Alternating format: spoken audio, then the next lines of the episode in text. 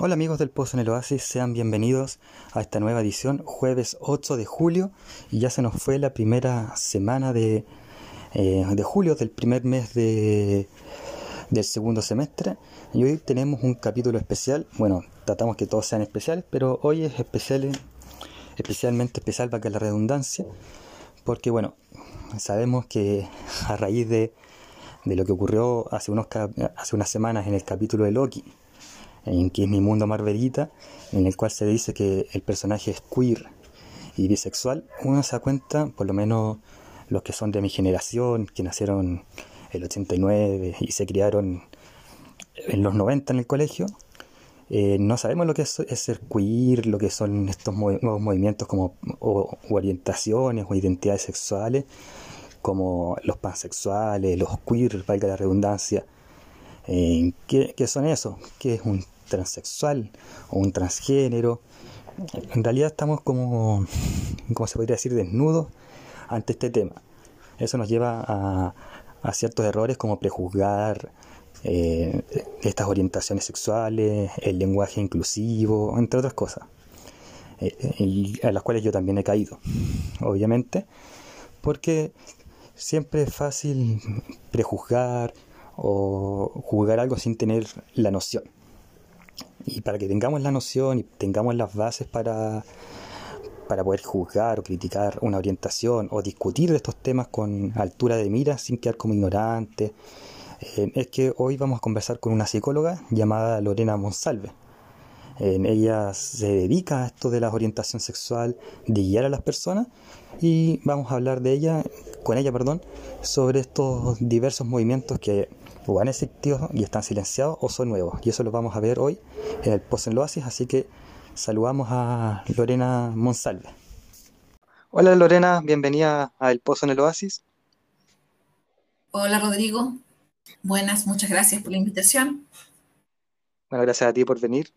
Eh, antes de partir, me gustaría que te presentaras como profesional ah, para los amigos que te están escuchando. Ok, bueno, como ya dije, mi nombre es Lorena Monsalve, eh, yo soy psicóloga, eh, titulada hace mucho tiempo ya, eh, y mi trabajo particularmente se ha caracterizado por estar ligado a grupos de especial protección. con estos grupos que están dentro de la ley 20.609, conocida como la ley Samudio, y que son los grupos que generalmente son más eh, violentados y vulnerados, como la diversidad sexual, migrantes, infancia, el temas de género. Eh, ese es más o menos mi campo, ver con los derechos de las personas. Eh, trabajo también en una municipalidad y, bueno, cosas personales. Soy mamá de una niña de que va a cumplir cinco años, contenta. y bueno, en general mi vida al trabajo que, digamos, en, materias de derecho, así que eh, eso es como mi, principal carta de presentación, sin lugar a dudas. Perfecto. Y hoy día nos vamos a estar hablando de las diversas orientaciones sexuales que han existido o que existen y que se han abordado en el siglo XXI, porque en el siglo XX están un poquitito calladas. Mira, yo soy, yo nací en el 89 y me acuerdo que en el colegio, cuando estábamos en las clases de orientación y ciencias naturales, y con esto se me cae el carnet, pero eh, hasta por lo menos séptimo básico, porque después de orientación era perder el tiempo, pero eh, hasta séptimo básico cuando nos enseñan la identidad sexual, nos enseñan orientación sexual. Hoy existe la identidad y la orientación sexual. ¿Cuál es la diferencia entre cada una de ellas? Lo que pasa es que es la orientación sexual y la identidad de género. Eso, ¿cuáles son las, las diferencias?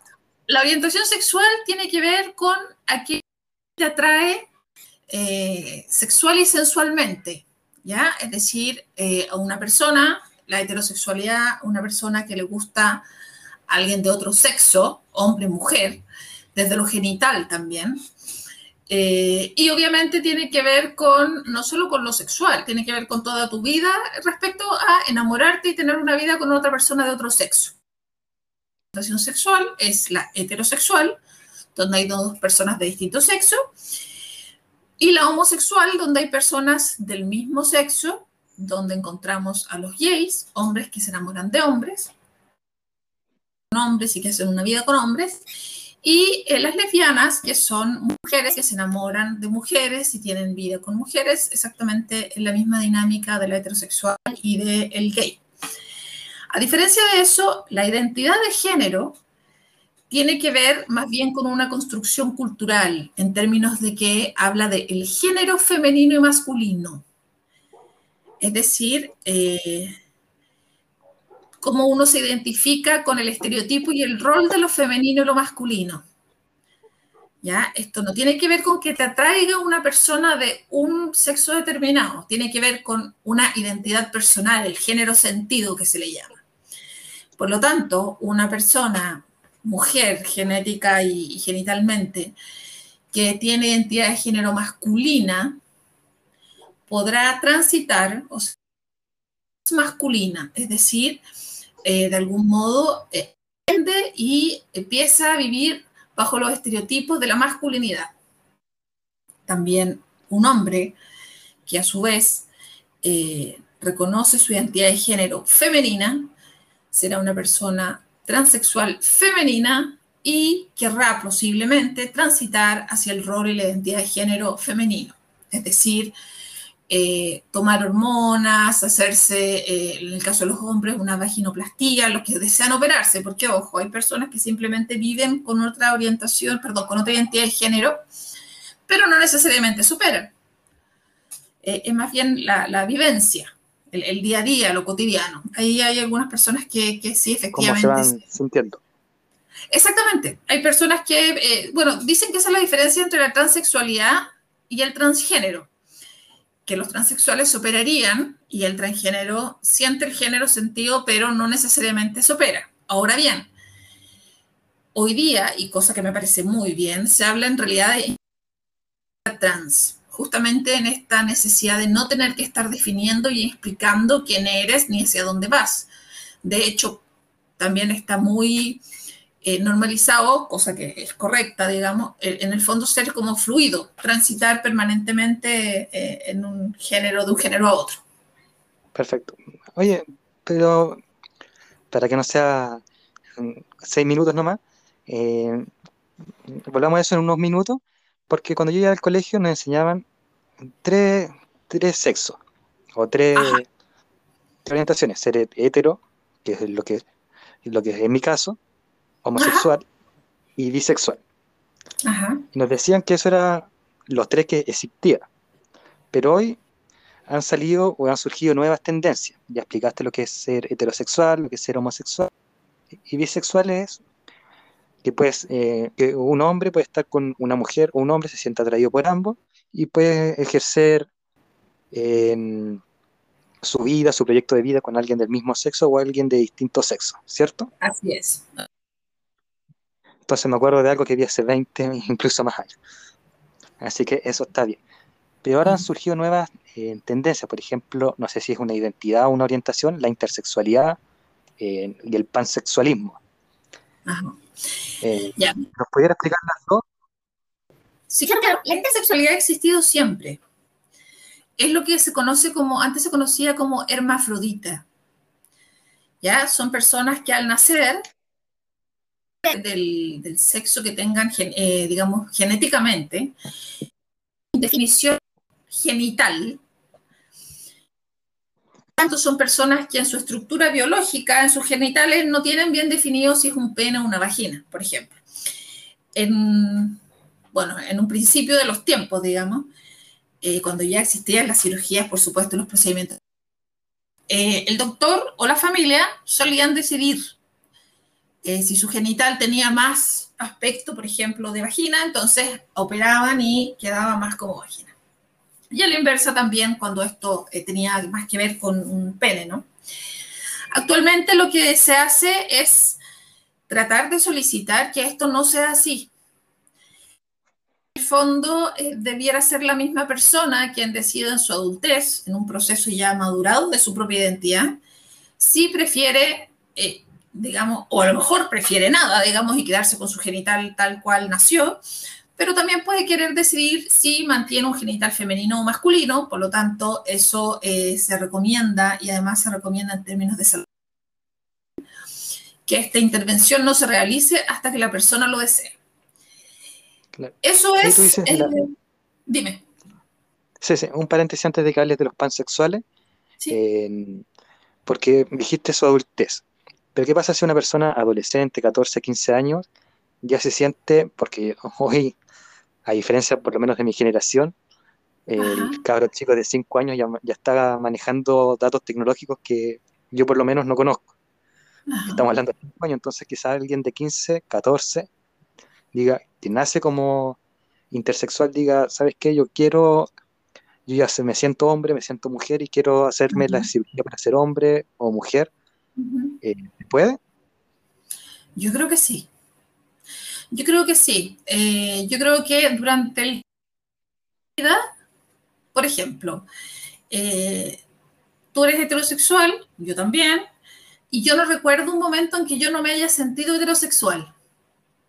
Yo no aprendí ser heterosexual. Yo no sé si tú lo aprendiste o simplemente lo eres desde siempre. Claro, lo soy. Exacto. Entonces, cuando han pasado, por ejemplo, en este ejemplo que tú me das, 10 años, 12 años, esa persona eh, ya sabe cómo se siente. Porque al igual que tú y yo, desde la heterosexualidad, esa persona ya sabe si se siente mujer o hombre, qué le hace sentir mejor, qué cosas le hacen más sentido en su vitalidad. Por lo tanto, claro, absolutamente, lo mismo que la identidad de género. O sea, los niños son capaces de... Lo que pasa es que desde afuera nosotros cuestionamos mucho porque somos personas heteronormadas en una, en una sociedad súper patriarcal, donde el deber ser es la señorita de rosado, el varón el que pega combo. Entonces pasan cosas a nosotros, al resto. Pero los niños y niñas y niñas también eh, la tienen súper clara, o sea, desde pequeño. Una última pregunta antes de volver, antes de volver al, de, que volvamos al pansexual. Sí, claro. es niña? En general la E, no solo niña, eh, ella y toda la E se usa justamente en virtud de la necesidad de la comunidad trans, pero no solo en la comunidad trans, sino que todos aquellos que pensamos que el encasillamiento en mujer y hombre eh, es un encasillamiento súper limitante. Cuando tú usas la E, estás hablando tanto de la gente que está transitando como el genérico de hombres, mujeres, género fluido. En el fondo se refiere más al género y está orientado particularmente en la comunidad trans, porque además eh, tienes una gran cantidad de gente que ha decidido transitar de un lado a otro. O en el caso, por ejemplo, de los queer, que en el fondo eso no tiene que ver con su orientación sexual, pero en su día a día, en la cotidianidad, pueden usar barba y vestido, por ejemplo, porque es más bien una postura política rupturista que va contra los estereotipos. Entonces, todo aquello que no está definido entre ella o él se explica desde el ella, el niñe, todas, todos y todes. Eh, y la verdad es que yo creo que, mira. los derivados. Claro, y a la gente le molesta harto, pero es bien loco porque no sé si tú has visto gente que pega una cuestión que dice que en un restaurante eh, no habían rampas, pero que el mozo decía ella, entonces... ¿Ah? Claro. El, menú, que sería ella, ellos. Exacto. Y la gente dice, ay, pero ¿qué es ubicado? ¿Y por qué? Entonces, ese argumento, por ejemplo, eh, no debería molestarnos querer la rampa para las personas en situación de discapacidad y la E pero como somos muy prejuiciosos, queremos solo la rampa. Nos molesta la E de ley. Siendo que ambas Debería ser uno por lo otro. Exacto. Y siendo que ambas cosas van a, la inclusión. Claro. Y bueno, y volviendo al pansexual, el pansexual es. Yo encuentro que igual es muy bonita la definición, porque finalmente la pansexualidad tiene que ver con el gusto, el enamoramiento, el placer por el otro, no necesariamente una mujer, un hombre, un transexual, eh, un intersexual, eh, puede, puede enamorarse en distintas etapas, e incluso juntas, digamos, de todas esas personas, porque no define su gusto a un estereotipo determinado. Puede hoy día enamorarse de una chiquilla porque le gusta la persona. Entonces, eso es Exactamente. Eso, eh, el límite está entre la edad, digamos, obviamente que no sean menores de edad, ni que, digamos, no haya ninguna riña con lo correcto desde lo moral y lo valórico. Pero sí eh, es un enamoramiento, es una establecer relaciones con personas, distintas personas de distintas orientaciones sexuales, de distintas identidades de género, porque efectivamente aquello que enamora es eh, la persona, sus características. Perfecto, claro.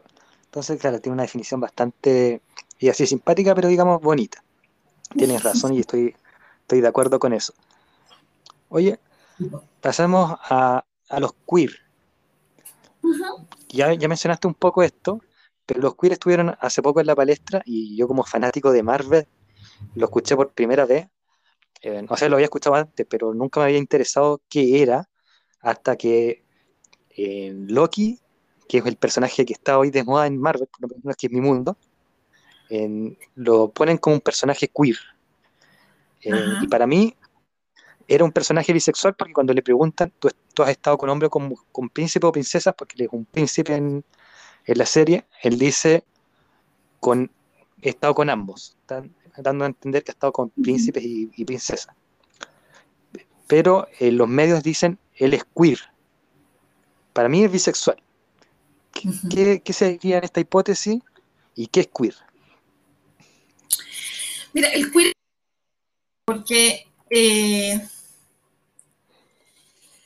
mira, se supone que en realidad es más bien una manifestación política el queer, es una, como una forma de orgullo, de autoidentificarse, eh, que en el fondo describe una identidad de género y una orientación sexual que no es heterosexual y que no es cisgénero, por cierto. ¿Sabes lo que es cisgénero? No. ¿Podría explicarlo también? Sí, el cisgénero son las personas que eh, corresponde su identidad de género y su orientación sexual a, digamos, en tu caso tú eres un varón, eres heterosexual y yo soy una mujer heterosexual. Somos cisgénero y nos sentimos, tú te sientes hombre, yo me siento mujer. Entonces, como, el, como la ubicación correcta del género. Tú te sientes hombre, yo me siento mujer. Eh,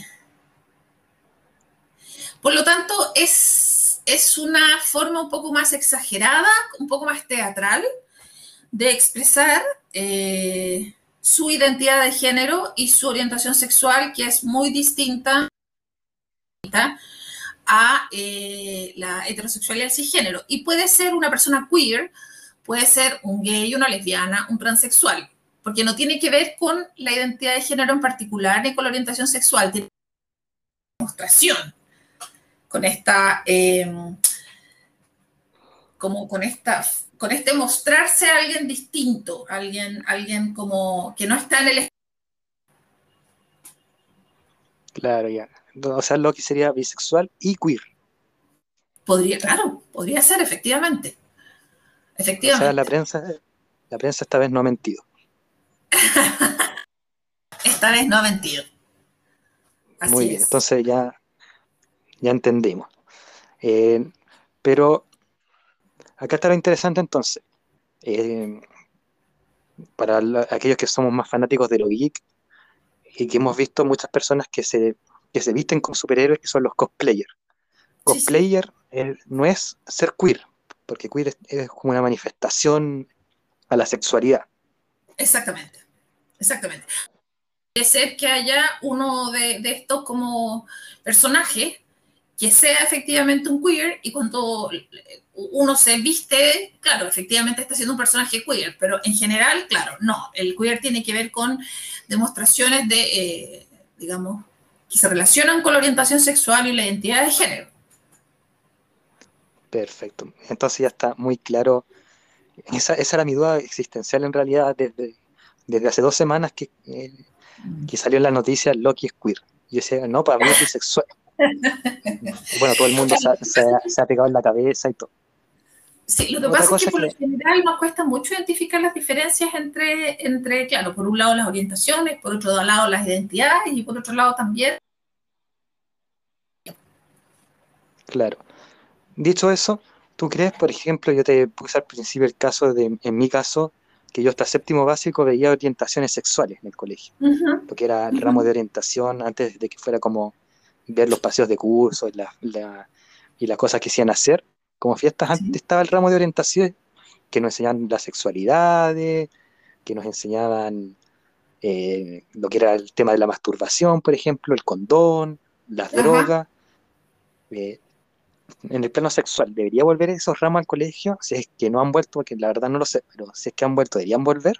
Si es que no han vuelto, mejor dicho. Yo creo que sí. Yo creo que sí, porque mira, pero por varias razones, no solo por la diversidad sexual. Eh, yo creo que deberían volver, pero primero, deberían volver con la, con la amplitud de mira que hoy día sabemos, porque estos temas no es que antes no hayan existido, lo que pasa es que antes no se conversaban. Antes el gay era el peluquero, pero nadie lo mencionaba, ¿no? Era irónica. Eh, entonces, ahora hablamos del tema, temas, porque cuando uno los habla, estos temas como que se vuelven realidad, ¿no? Entonces, debería existir en varios ámbitos. Primero, eh, con la apertura de miras, como te digo, eh, en base a una educación más bien laica, porque comprendo también, no por ello lo justifico, pero comprendo que a partir de las creencias también las personas de repente pueden tener más rechazo. Vamos a hablar de eso. Ya. Por otro lado, em, con la amplitud que significa en este caso las orientaciones sexuales, la identidad de género, eh, sin lugar a dudas, pero también por los temas que tienen que ver, por ejemplo, con las discusiones de ley de aborto y esos temas que tienen que ver mucho con la sexualidad en todos los ámbitos, no solo en el ámbito de la diversidad sexual donde efectivamente para, cualquier eh, política nacional de aborto o de cosas que tengan relación con la sexualidad, tiene que haber educación sexual. Podemos discutir la edad, podemos discutir los temas. Sin embargo, eh, no sé, por ejemplo, yo tengo una hija de cinco años casi y ella tiene súper claro que cuando ella le ayuda a limpiarse, excepto yo. Y eso es súper natural. Sin embargo, estamos hablando de una niñita de cinco años, ¿no? Entonces, deberíamos tener educación sexual para cada nivel de edad y que obviamente contemple este tipo de situaciones. Cuando los niños son pequeños, a las niñitas siempre las molestan con el compañerito y al niñito con la compañerita. ¿Y qué pasa si a una niña pequeña le, gusta una compañerita? Claro, Entonces, si no hay, Claro que si no hay una educación, también para los padres, ojo, padres, madres, si no hay una educación desde muy pequeño, además generas una, una, sensación muy, muy heavy en, los niños, niñas y niñas, porque finalmente si mi hija le gusta una niñita y yo cometo el error de molestarla con el compañerito, también hay un vacío en ella. Respecto de chuta, yo no estoy cumpliendo con las expectativas de mi mamá. O que en el colegio, por ejemplo, el maricón era el homosexual. Y hoy sabemos que no, pues el maricón es el que le pega a una mujer o a alguien más débil. Exactamente. O, y este era uno que el profesor a veces decía al pasar de educación física para motivar, el que no juega la pelota es homosexual. Y hoy sabemos que no, porque existen muchos otros deportes. Lo mismo que dijiste tú del peluquero, no por ser peluquero hombre, eres homosexual. Bueno, y el prejuicio de, la niña que juega fútbol sí o sí tenía que ser lesbiana, como la camiona. De hecho, una amiga mía decía la zapatona. Entonces, y de hecho es más, ¿sabes qué? Yo creo que sería súper lindo, pero eso a lo mejor es aspirar demasiado, a que las clases de educación sexual fueran ligadas a las clases de, de, afectividad.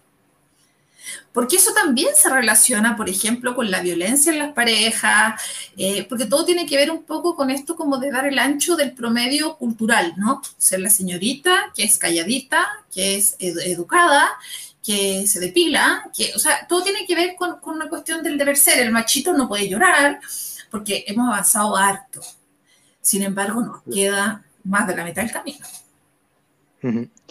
Bueno, con más de mitad del camino uno igual tiende a asustarse, así que a comenzar a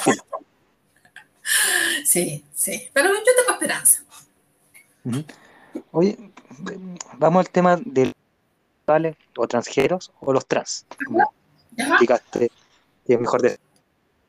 ¿Qué pasa si un trans que se siente mujer, que es mujer, dice que es heterosexual? Eso quiere decir que le gusta una mujer trans, heterosexual, le gusta.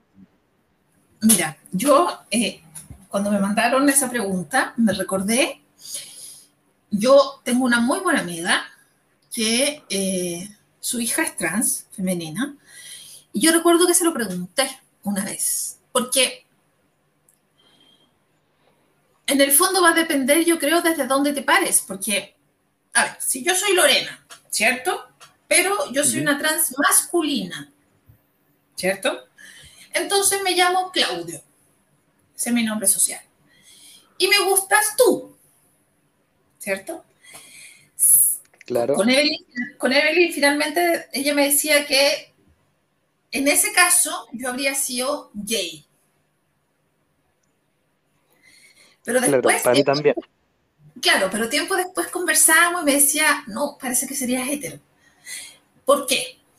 Porque si yo me definía desde mi género sentido, es decir, como varón, al enamorarme de ti, me enamoro de un varón y sería gay. Sin embargo, en términos como de orientación sexual, como soy mujer, biológicamente, me enamoraría de un hombre. Ahora, efectivamente, como la transexualidad tiene que ver con el género sentido, debería ser gay, porque eso es lo que le hace sentido. Por lo tanto, si yo, Claudio, me enamoro de ti, Rodrigo, entonces soy gay. Ahora bien, ojo, acá lo importante es que esto es académico solo para que lo entendamos. Pero en verdad, eh, parte de la gran queja o, la gran solicitud de la comunidad LGTBIQ tiene que ver justamente con la necesidad de no definir. En el fondo, no sé, pues, sí, eh, lo que pasa es que piensa que yo me presento a todos lados, yo no digo... Claro, eso es cierto curiosidad cuando llega una chica trans, como que queremos preguntarle cosas. Es como el embarazo, no sé si te has fijado cuando la gente está embarazada, las mujeres, yo siempre... Y es como que la panza pasa a ser un bien público, todos se lo tocan. Claro, o ya pateó, ya... Exacto, y de repente... Sexo. Tú, tú ni conocí y te están tocando y preguntando cosas. Entonces, esos son espacios tan privados que, claro, yo lo comento acá y lo hablo en términos como educativos. Sin embargo, eh, por eso es que se habla tanto hoy día del género fluido y en el fondo de, que eh, la, pansexualidad también está tan como visible, porque tiene que ver con entender finalmente que los seres humanos no nos tenemos siempre que categorizar en hombre gay lesbiana, siempre esta dicotomía, ¿no? Entonces, eh, claro, sería gay, sin embargo, lo ideal es que finalmente veamos una persona que se enamora nomás, y punto. Claro es lo que siente. Oye, ¿y qué pasa con una persona adulta que durante toda la vida eh, pensó que era de una determinada sexualidad eh, hetero, homosexual, lo que sea, y después en su adultez se da cuenta que, que por ejemplo, heterosexual, en verdad eh, era homosexual o viceversa. ¿Qué, ahora tú en el plano profesional psicóloga, ¿qué le dices a esa persona que ya ha hecho toda su vida? Estamos hablando de una persona ya sobre los 20, 30 años. Mira, la verdad puede que aquí me equivoque, pero voy a hablar respecto a mi experiencia. Yo no conozco a nadie que se dé cuenta por, eh, eh, como, así como una cosa espontánea en algún minuto. Yo conozco mucha gente que trató de calzar en, lo correcto, en lo normativo, eh, y trató de ser o verse o comportarse como personas hetero. Y llega un minuto en que no es que se den cuenta, llega un minuto en que también la gente entiende y aprende que, como bien dice la comunidad, hay que salir del closet, porque las personas la pasan mal. O sea, la, la, pasan mal, o sea, piensa una cosa simple, a veces uno, no sé, le da mal en el colegio, eh, peleó con alguien y esconde ciertas verdades y, uno la pasa pésimo. Imagínate lo que es esconder tu identidad o tu orientación sexual. Entonces, no es que se den cuenta, tú me preguntas qué le digo yo, para adelante, vamos, te acompaño. Porque, porque en el fondo, además, un psicólogo, lo más importante también es el bienestar de las personas, su salud mental. Entonces, eh, esto como de las dos vidas, ¿no? Eh, pasa mucho. Bueno, de hecho, por ejemplo, la prostitución, trans, está, eh, pasa mucho esto de que, y eso yo lo he conversado con, personas que, ejercen la, la prostitución trans, que aquellos clientes son el, como el heterosexual casado, con hijos, que, con, con asientitos de guagua atrás. Entonces, esta cosa como de la doble finalmente engaña a todos y principalmente a uno mismo. Entonces, si alguien dice, mira, ¿sabes qué? En verdad, yo quiero salir del closet y esto me tiene aburrido, y vamos, vamos. Porque siempre está ese bichito, por lo menos las personas que yo he conocido. No puedo no puedo hablar del 100% de las personas gay, lesbianas o trans, porque en verdad no, no las conozco todas. A mí, mi experiencia es que no es que se den cuenta, es que llega un minuto en que lo asumen. Claro, por eso preguntaba desde tu, tu experiencia. No, mi experiencia. Y te diré que yo tuve un paciente transmasculino que recuerdo y que he recordado siempre, y de verdad yo siempre comento esto porque yo creo que ese es un sufrimiento que yo nunca voy a tener, porque a uno se le mueren personas, se cae, uno tiene gente con, accidentes, o sea, en el fondo hay un montón de, de, situaciones en que todos coincidimos, ¿no? A todos se nos ha muerto alguien, qué sé yo. Pero esa dualidad de sentir una, una identidad de género y no poder expresarla por distintas razones y el sufrimiento que eso implica y el dolor que eso implica es solo comprensible por otra persona que también lo ha vivido. Y la verdad es que a mí esa persona me enseñó mucho, pero desde su sufrimiento. Y eso es imposible que no te haga sintonizar y entender que cuando rechazamos a las personas eh, con esas características, con un tema de identidad de género que están tratando de sacar, que están tratando de asumir, es un error terrible y es un dolor para el otro espantoso. Me acuerdo, me acordé con esto de hace un tiempo en un reality de, de TVN, de los primeros Ajá. reality, que eh, había un personaje, que era una persona que era homosexual y que mm. La geisha chilena lo, lo sacó del closet. Y él sí. que, que él comenta que sufrió mucho por porque él estaba muy escondida entre comillas del closet y mm. que lo hayan forzado y que él iba a salir cuando él quisiera pero no se lo había comentado ni a su familia ni a nadie antes de entrar mm. al reality que ella lo haya se lo haya prácticamente publicado a su familia fue para él muy fuerte mm. es que eso es algo yo creo que mira está, y esto sí está de moda ¿ya? Está tan como un poco de moda para mucha gente y sobre todo para gente heterosexual. Esto como del amigo gay, qué sé yo, que cometemos el error de jugar a la moderna o al moderno y meternos en la vida del otro y decir, no, yo vamos y no va a pasar nada y, y yo lo hago por ti. Oye, en este caso, por ejemplo, este cabro, toda su vida armando, porque probablemente él armó, imaginó miles de veces cómo iba a decirlo, cómo iba a contarlo, cómo él mismo se iba a asumir, cómo se iba a... Y llega un tercero por el costado, pasa, deja la hecatombe y se va. Claro. Ahí tú no hiciste un favor a nadie. Ahí ahondaste en el tema. Porque mira, incluso si tu familia reaccionó súper, tu familia en realidad no le importó nada, no te pueden quitar el derecho de vivir tu propio proceso. ¿Cuánto tiempo esa persona sufrió y trató de imaginarse y programarse para decirlo? ¿Cuántas veces a lo mejor en el almuerzo, cuando le preguntaron por alguna polola, no sé, eh, quiso contar lo que es su verdad y pasa un tercero y, en esta onda como no es tan terrible, en realidad vamos y somos amigos y esto es modelo, o en mala onda, no me acuerdo en verdad cómo lo hizo ella, pero como sea, no corresponde. En mala onda, me acuerdo. Los vi antes de, de, partir el programa. Sí, como haya sido, no corresponde. No corresponde para sí. nada. Perfecto. Oye, y pongámonos al mismo caso anterior, pero en vez del adulto, un niño. Niño, ya. niña, niñe, adolescente. Uh -huh. Vea, ya aprendí algo. Eh, ¿Qué le recomendarías tú como psicóloga? ¿En qué sentido? ¿Estamos hablando de que se abra su proceso de, de homosexualidad o de, de, su identidad de género? De su identidad de género, de su identidad o orientación. Ambas, claro.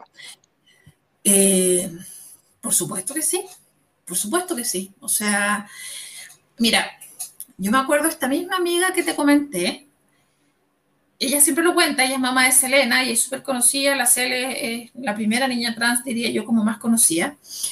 Y ella siempre cuenta que eh, cuando dieron con el pediatra adecuado y, y, vieron que la célula era trans, el pediatra les dijo que en verdad lo que tenían que hacer era trabajar ellos como familia y como papá y mamá.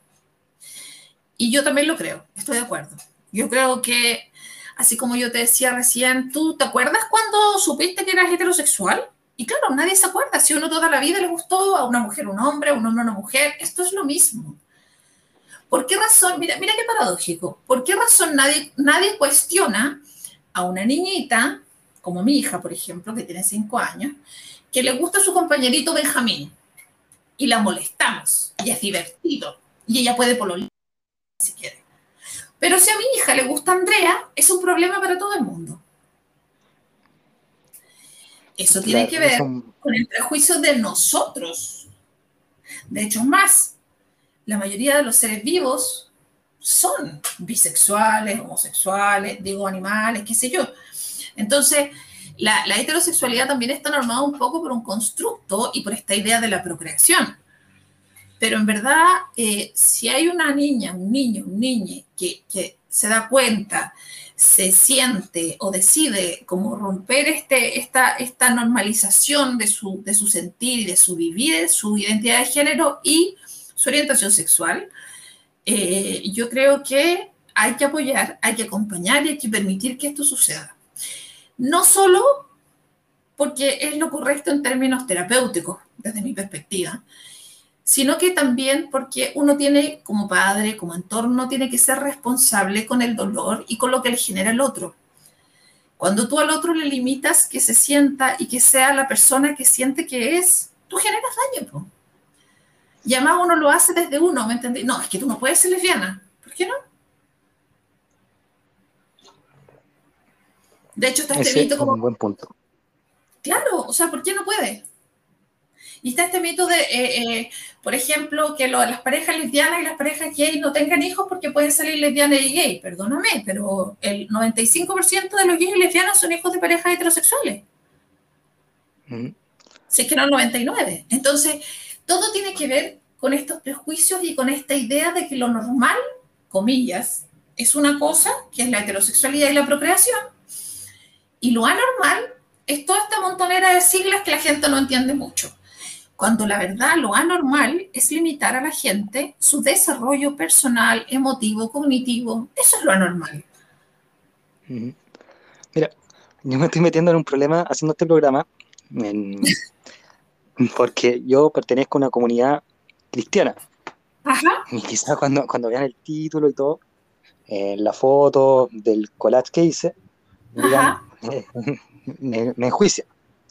Sí. Pero uno para, con, para juzgar o criticar algo o para aprender, tiene que conversar estas, estos temas y este es el objetivo del programa. Por supuesto. Y de hecho yo he aprendido muchas cosas que estaba ignorante, todo gracias a una serie, pero y me armé de valor para preguntarle a Freddy, que lo tuvimos el jueves pasado. Sí, sí. Ahora, eh, y él me dio el contacto tuyo, así que saludo a Freddy. Eh, Freddy, es genial. quería, quería, hacer el programa antes, pero gracias a Loki me, me animé. Pero creo que podemos decir a la comunidad cristiana, porque, por ejemplo, yo, yo apoyo, lo he dicho abiertamente en, en mi iglesia, en algunos amigos cristianos, de que, por ejemplo, yo apoyo el matrimonio eh, civil, homosexual, porque el Estado y la Iglesia no se pueden mezclar. la historia lo ha dicho, o sea, cada vez que la, Iglesia se mete en el Estado y viceversa, quedan, quedan conflictos grandes. Es cosa de ver los tres siglos de la Inquisición católica, que fue porque la Iglesia católica se metió con el Estado.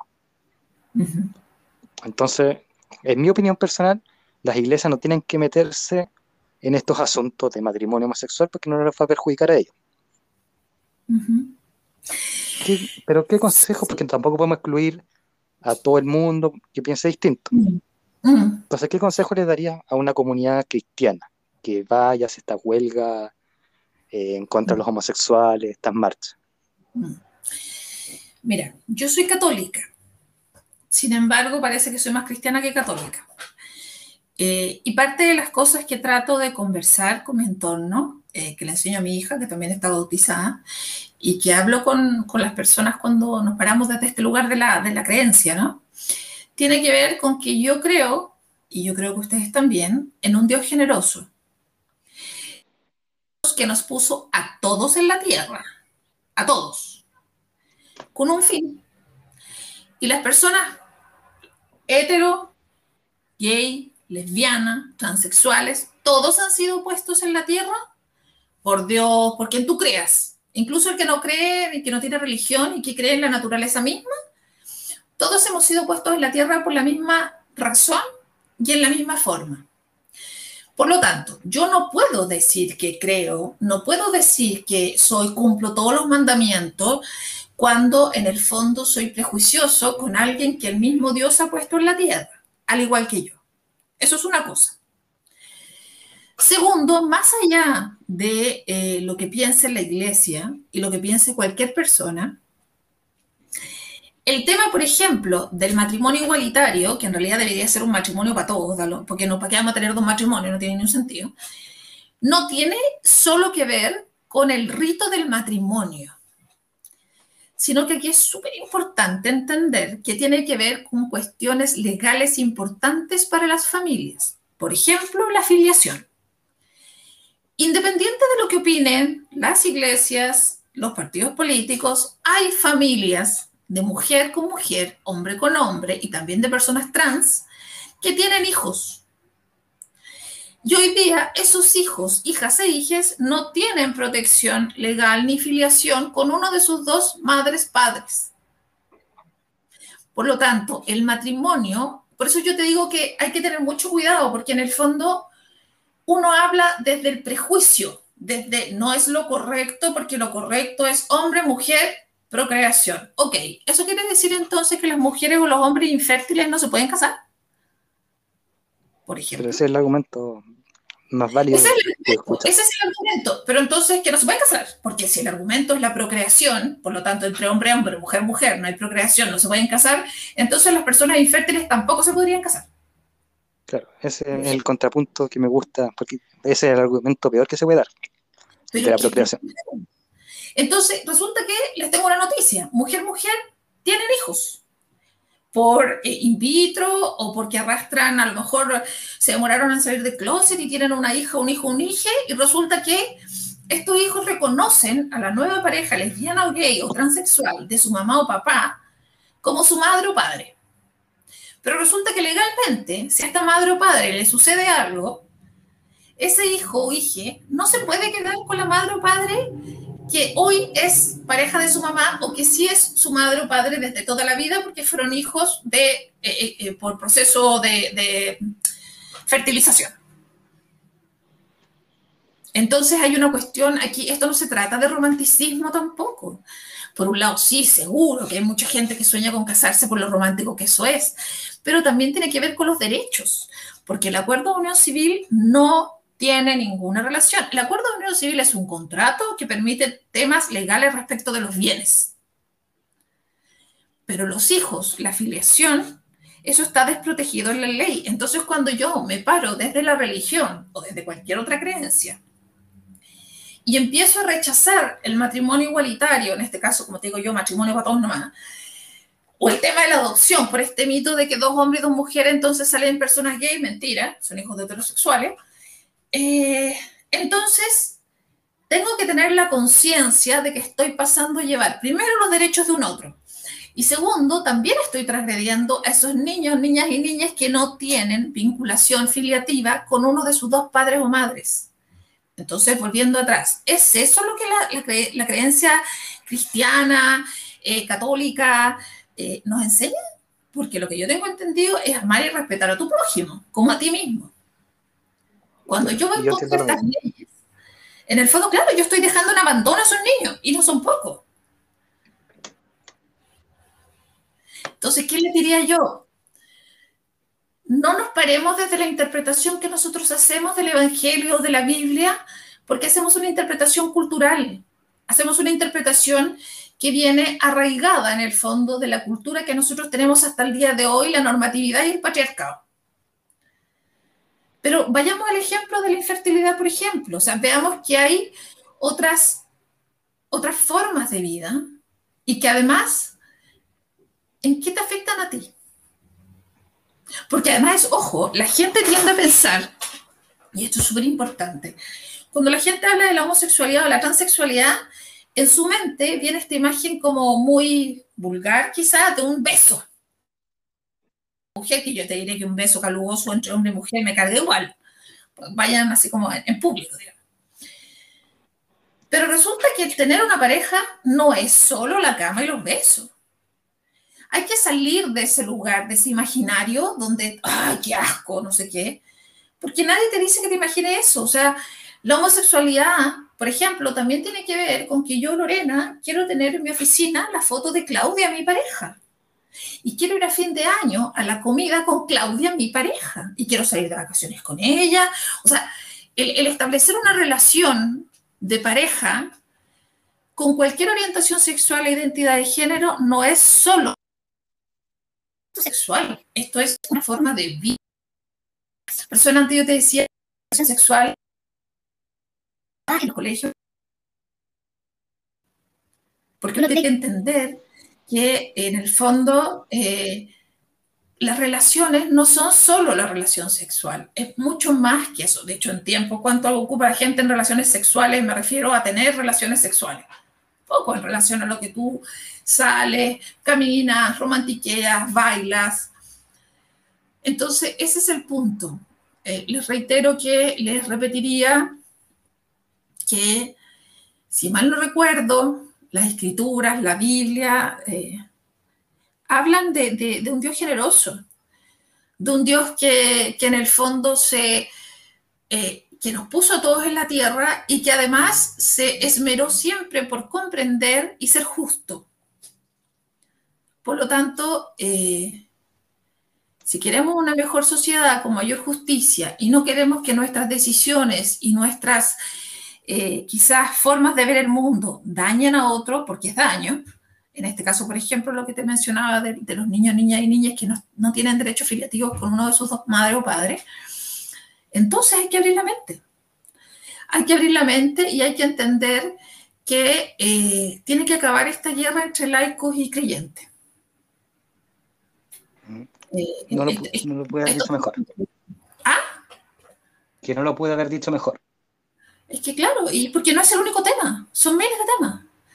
Entonces, eh, eh, es, realmente, eh, uno tiene que tener conciencia de los... Mira, a los psicólogos nos pasa que a veces nos olvidamos de lo, el alcance que tienen nuestras palabras o nuestro acompañamiento en terapia, por ejemplo. Yo creo que efectivamente no solo nos pasa a nosotros, las personas en general, y sobre todo en este caso lo que tú señalas, las que tienen incidencia en los lobbies del Senado, de los diputados, de las distintas políticas públicas, tienen que entender y conocer el alcance que tiene, por ejemplo, el solicitar indicaciones que en este caso dañaran la idea de un matrimonio con filiación para personas del mismo sexo. Y ahí hay que conocer, hay que leer, hay que ver gente, hay que despojarse un poco de los prejuicios, hay que despojarse de aquello que uno cree que Dios te dice cuando en el fondo es mucho más lineal. Es mucho más directo, o sea, Dios generoso, Dios los pone a todos, Dios te invita a ser feliz, a, y Dios, ojo, nunca, no hay escritura alguna que diga está prohibido amarse entre mujer, mujer, hombre, hombre.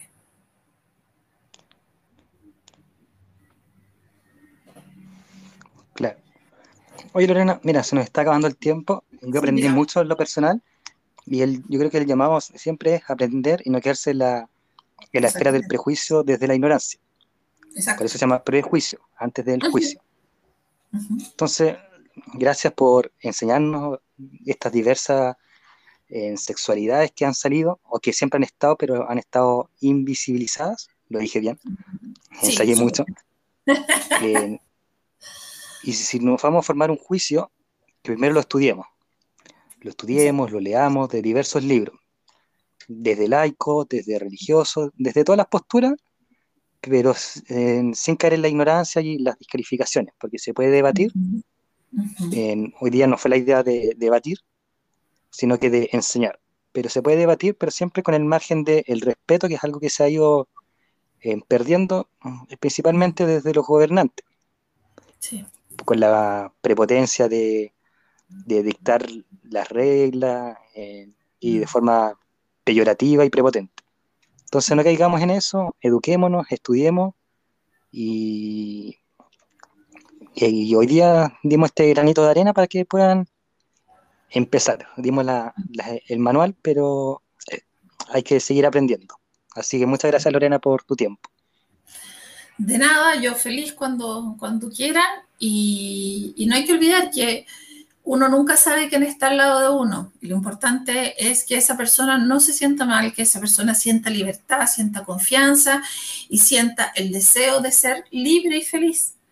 Y, para eso tenemos justamente, como tú señalas, Rodrigo, eh, que despojarnos del prejuicio, aprender, conversar, eh, eh, reflexionar y, de ahí en adelante tratar de abrir la mente y el corazón no, no, no hay nada más positivo y bueno que hacer eso. Y nos lleva a todos a una mejor sociedad también. Así es. Y eso es lo que queremos, quisimos hacer en este espacio en el Pozo en el Oasis. Así que muchas gracias Lorena y los amigos del Pozo en el Oasis, los amigos, amigas y amigues, que sigan sintonizando el Pozo en el Oasis porque el sábado tenemos un sábado Marvelita de la especial. Así que gracias Lorena. De nada, que estés muy bien, Rodrigo. Y acá en el post en el Oasis también saludamos, después de nuestros programas, a nuestras pymes amigas, partiendo por su Yay Styling, en el cual ustedes pueden ver productos de belleza para las amigas o incluso también para los amigos como champú, bálsamo, así que los mejores productos de belleza y de salud facial y, y de pelo se encuentran en su Yay Styling. Saludamos a Belleza de, Belleza de Lolita, una peluquería ubicada en Peñalolén donde ustedes pueden hacerse cortes de pelo, ahí las amigas del Pozo en el Oasis. Cortes de pelo y peinados ahí en Bellezas de Lolita. Saludamos también a Emporio Dominga. El buen vestir se encuentra en Emporio, del Emporio Dominga, donde tienen diversos productos de vestimenta, ropa, para que ahí nos vistamos al último grito de la moda. Frutos del Edén, los mejores frutos secos, semillas, eh, miel, nueces se encuentran en Frutos del Edén. Trade Games, los mejores Funko Pops, entre otros productos de colección geek, están en Trade Games. Así que visiten ahí Trade Games y no se van a arrepentir y van a tener un Funko y objetos de colección hasta decir basta. Team Gráfica, los mejores cómics, se encuentran en Team Gráfica. Así que ahí visiten al tío Tim en los dos caracoles o en su página web Instagram, Facebook y vean los mejores cómics que tiene nuestro querido Team Gráfica. Lanas Pata de Lana, pues si te gusta bordar, tejer, Lanas Pata de Lana tiene em, lanas, telas y todo lo que necesites para hacer este, estas manualidades tan bonitas como son bordar y tejer en diversos estilos, lanas patas de lana. Y agendas peques, crea tus agendas, eh, diseña tus mejores productos para agenda. Ahí puedes diseñarte a ti como ingeniero, como constructor, como médico, como pediatra, o hacer los diseños que quieras en agendas peques para que tu agenda tenga un estilo único. Y estas son nuestras pymes que saludamos en todos los programas de El Pozo en el Oasis.